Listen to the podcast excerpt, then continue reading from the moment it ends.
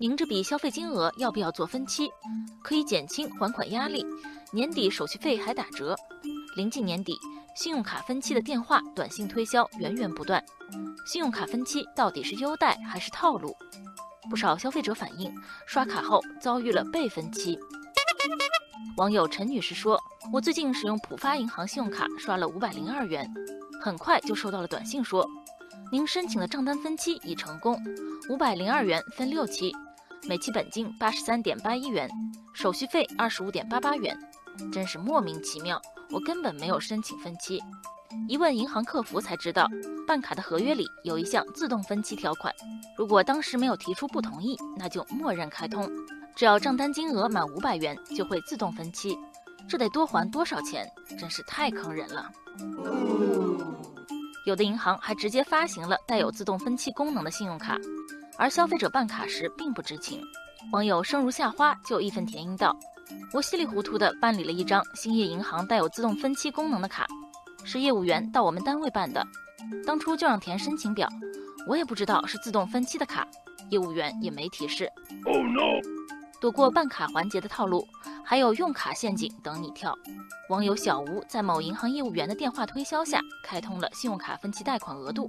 没想到后来一万多元的信用卡账单，虽然按时还款了，还是要支付近两千元的手续费。小吴说，当时业务员介绍，开通分期贷款额度不用也没关系，可以放着备用。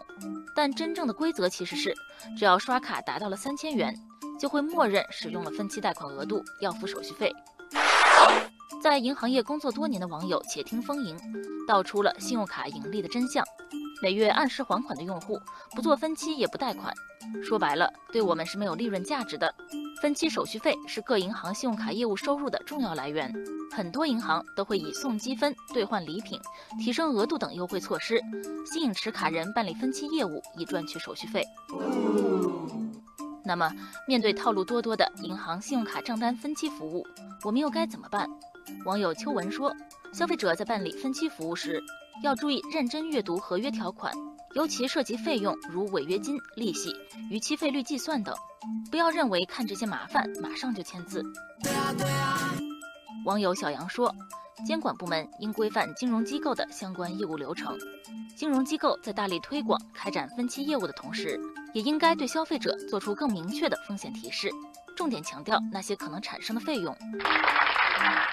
正如网友菲儿所说。信用卡分期现在使用越来越普遍，本身符合市场需求，大方向是对的，但需要规范发展才能更长远。反之，如果任其野蛮生长，这样损害消费者权益的服务又能走多远呢？